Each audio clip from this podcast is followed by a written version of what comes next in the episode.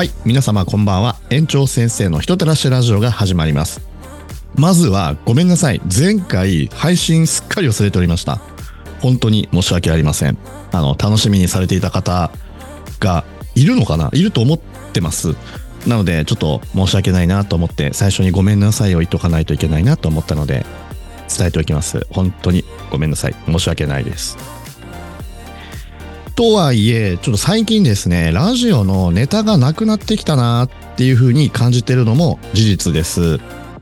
あの、まあ、それはね、自分が外に出るって決めて動いているので、いいことではあるんですけど、まあ、言えない話もあるんですよ。ラジオでもね。言いたいことめちゃめちゃ、めちゃめちゃもう山ほどあるんですけど、やっぱりね、ちょっと狭い業界なので、あーって繋がるところもあるんですよね。なのでまあ気遣いながら喋るところもあるんですけど、まあいかんせんね、ちょっと自分のラジオを聞き直してもいるんですけど、まあほんと適当というか、思ってることをそのまま喋ってるなっていうのもあるし、あとはね、どうしても愚痴っぽくなってしまうのがあるみたいですね、自分の傾向として。だから良くないなとは思うんですけど、それを考えたら、そんな業界になってるのでね、しょうがないよねっていう自分もいます。ただ、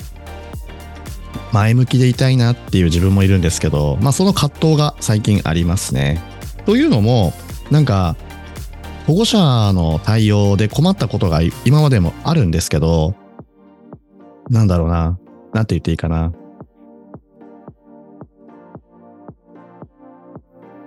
保護者と保育士さんの関係？みたいなところを今日お話ししようかなって今思いました。えっとね、まあ、さっき話した、ちょっとね、保護者、一応うちの保育園は保護者を選んでます。で、選んでいるので、まあよその保育園さんと比べると、まあモンスターペアレントとかみたいな人は少ないと思います。まあ少ないんですけど、割かしおるんすよね。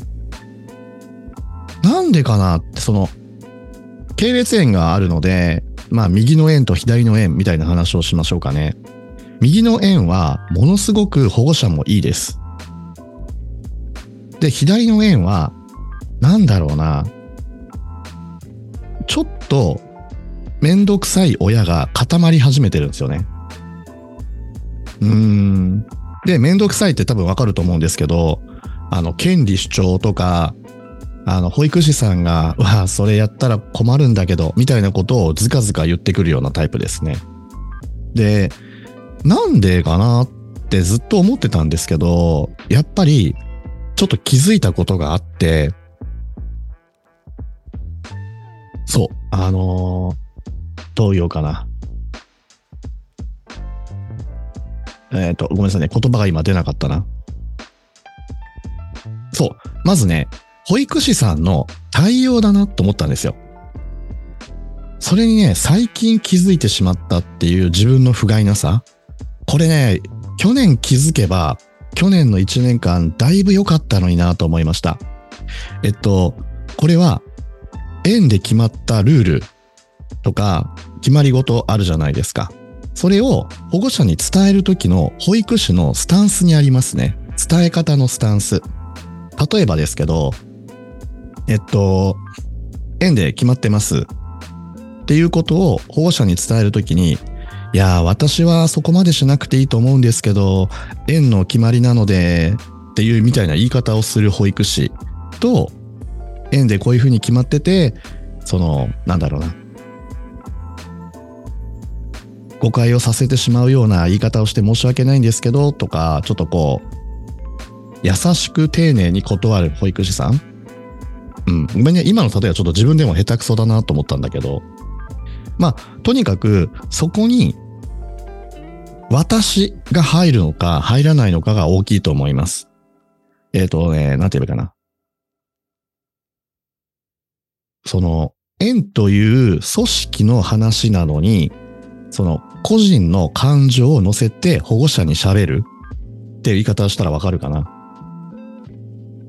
だから保護者に寄り添うっていう寄り添い方が違うんですよね。だから、そういう保育士さんが、この保護者に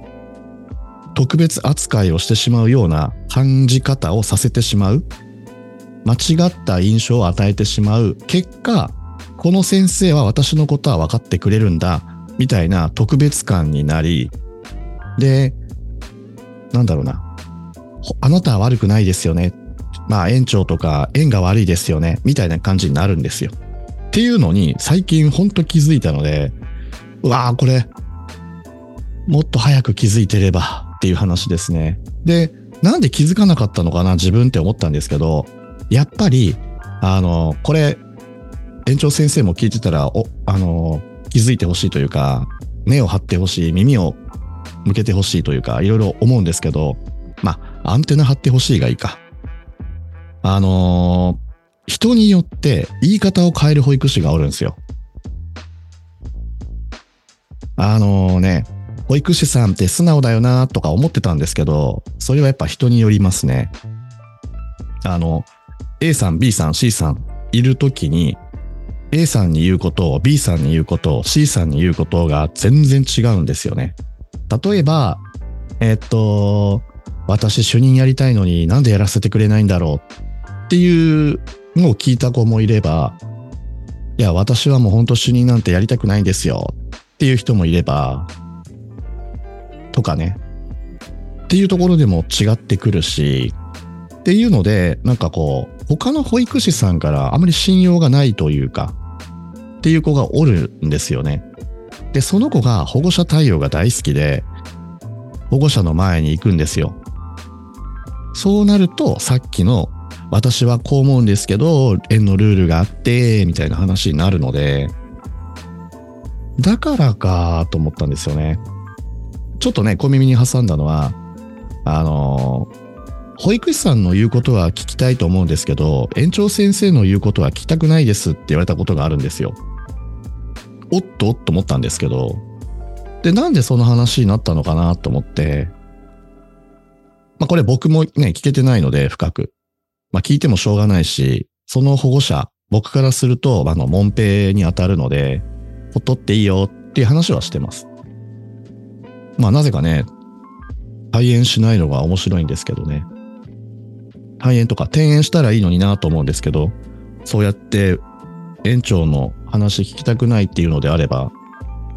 まあだからなんでその保護者がそういうふうに言うのかなと思ったら、ああ、そこにその保育士が入ってたなっていうのが分かった時ですね。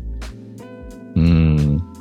まあなので、ちょっと話が変わるかもしれないんですけど、やっぱり保護者と保育士の関係性って違うので、仲良くする必要はないよっていうのを伝えたいなと思います。あの、あ、仲の良さ、なんていうかな。その、媚びへつらう必要はないっていう言い方の方がいいのかな。やっぱりね、保育士さんの、あの、意味というか、求められてる役割っていうのがあるんですけど、まあ、保育士の資格取るときにね、みんな学ぶと思うんですけど、あの、保育教育と保護者の指導っていうね、指導っていう言葉が入っているので、保護者になんかこう仲良くする必要はないっていう考え方ですね。ただし、人対人の人間性っていうのは大事にしないといけないなとは思います。もちろんね、挨拶もそうだし、礼儀正しく接するのもそうですからね。なので仲良くする必要がないよっていうのはプライベートの話です。あの、そのね、さっき人によって言い方が違うとか、円のルールを説明するときに個の感情が入るっていう子に、っていう、まあ、保育士に見なされる傾向がいろいろあるんですけど、なんかこう、保護者と遊びに行ったりとか、連絡先を交換するっていう保育士がおるんですよね。あうちの保育園ではそういうのは禁止しているので、見つかった場合は、あの、多分ですけど、相当重い罰受けることになると思います。まあ理由としてはね、まあ、保育士と保護者が仲良くしてしまうプライベートの関係をしない方がいいっていうのは、やっぱりこう情報拡散が一番なんですよね。その園児の話だったり、他の職員の話だったり、やっぱりこうどうしてもね、こう、その先生の主観が入るので、いい方には聞こえにくいんですよね。で、保護者もやっぱり聞きたがるので、で、そういうプライベートを仲良くしたがる保育士さんって、やっぱり自分のことを見てっていう特別扱いが強いので、まあ、なのでそう、特別扱いで思い出した。なので、こう、情報拡散とか流出とかの他にも、やっぱり、なんだろうな、保護者を特別扱いしてしまうんですよ。特定の保護者を特別扱いすることによって、その子供をエコひいきしてしまうっていうのを他の保育士も保護者も感じるんですよね。なんであの子だけ、あの家庭だけって特別扱いしてるって見なされてしまうので、本当にいいことはないですね。だからこう、と、ああ、思い出した。そのね、ああ、これまあ、うちの職員がラジオ聞いてるとしたらもう本人わかると思うんですけど、あえて言おうかな。私、この子推しなんですよ、みたいな言い方をする子ですね。確かに言ってたな。そう。あの、これ他の保育士からも指摘があったんですけど、あの、特定の子供を可愛がりすぎると。クラスのね。やっぱりこう、公平とかに扱わないといけない部分もあるので、なので、偏りすぎ。だからその保護者の子供。だからなんだろうな。子供が可愛いからではなく、保護者の受けがいいからその子を可愛がるが強かったみたいですね。うーん、ああ、やっぱり、なんだろうな。去年からそういうの、情報が小出しにあったのになんで気づかなかった自分っていうのが今、頭抱えてますね。あいたたたた、みたいな。うーん、そういうことか。まあ、そうそう。なので、やっぱりね、いろんなことがあるんですけど、保護者にとっても、保育士にとっても、プライベートで仲良くするとメリットはほぼないと思います。えー、やっぱりほら、保育士さんとしても、個人の情報、あの、連絡先教えてしまうと、絶対と言っていいほど、業務時間外の相談とか来ると思うんですよね。悩み相談だったり、園でこういうことをお願いできないの？みたいな。だから結構負担が増えることしかないのかなとは考えています。うわー、もう今話しててすっきり繋がったところがあったのが、ね。そっか。なんか、そういうちっちゃな情報は小出しであったのに気づかなかったな。だからよくある点と点が繋がって線になったパターンですね。うーん。まあ、その、ちょっとね、良くないというか、うちの園では合わないなっていう保育士さん、まあ、退園す、退園じゃないな。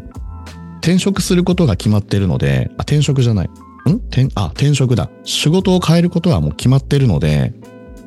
まあ、とやかくは言わないって決めてはいるんですけど、まあ、ただね、その保護者と仲良くなりすぎるところが強いので、最後の最後、もう今ほら2月後半、あと3月1ヶ月、なんかこう、最後にごちゃごちゃ混ぜてほしくないなって今思いましたね。で、うちはちゃんと有給消化させるので、ほぼいないとはいえ、いる間になんかこう、裏でこそこそやられても気持ち悪いのでね。で、不思議ですよね。やめ時っていうか、その人の本性が出るんですけど、まあ、反抗的な態度が出ますね。なんだろう、今までは園長先生に嫌われたらダメだみたいな感じで来てたんですよ。で、本人にも、あの、好き嫌いではないよって感情ではなくて、やることをきちんとやってるかやってないか。だから、やるかやらないかが僕の中の評価です、みたいな話もしてるんですけど、なんか、やっぱり、よくわかんないけど、その子は好かれる、嫌われるにすごく敏感でしたね。うん。なので、今考えるとね、派閥が、職員同士の派閥ができできた原因でもあり、その、今日話してつながった保護者に個の感情を伝えて、自分のカラーを出してしまったので、なんだろう、保護者 VS 園長みたいになったところも影響がゼロではなかったんだなっていう。うん。いやー、しまったな本当まあちょっと愚痴っぽくまたなるんですけどね。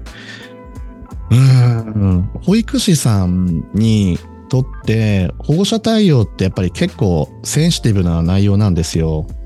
なんですけど、嫌われたくないが強いんですよね。なんだろう。嫌われていいんですけどね。だって指導する立場なので、指導するってことは、例えば保育園でこういうことをやってるので、あの、お家でもやっていただけませんか？みたいのでもいいんですよ。で、それでやらなかったら説教すればいいし、説教って言っても、保育園であなたの子供をこんなに頑張ってるのに、なんでお家でやってもらえないの？って。これが早く進めば本人もやりたいことができて、まあ変な言い方だけど、不快な思いをしなくて済むのに、なんでお家であなたがやってくれないの？誰の子供なんですか？みたいな話まではしていいと思うんですよね。今ラジオだからそんな柔らかく言ったけど、僕が保護者を説教するときは結構きつく言うので、そう。なのでね、ちょっと、なんだろう、自分の色を出しすぎる保育士さんは良くはないなっていう話。個性ではないですよ。組織としての話なんですけど、だから役割とかがやっぱりきちんと教えきれてなかったのだなっていう部分と、伝えていたけど伝わらなかったという前に、今いろいろ考えたけどね、その子まあ2年いるんですよ、うちの園に。2年いて、相当こう、やらかしてる話は上がってきてるので、もうやっぱり最初の1年の有期期間の間に契約更新しなければよかったなっていうのは思いました。だって、その後の1年間、去年ですね、相当いろいろあったんですよ。はい。だからかっていうのは思いましたね。うん。ちょっとね、もう一個思ったことがあるんですけど、長くなるので次回の話にしようかな。これはその保育士さんに向けて話したい内容ですね。あの、保育士同士の仲の良さみたいな話で次回は話をしたいと思います。はい。ちょっとね、また今日もちょっと愚痴っぽい会話になってしまったのは嫌だなと思いつつも、まあ、これで喋ってね、自分の中で今まとまったことがあるので、すっきりしたところもあります。はい。では今日はこの辺で失礼します。いつも聞いてくださる皆様ありがとうございます。それではおやすみなさい。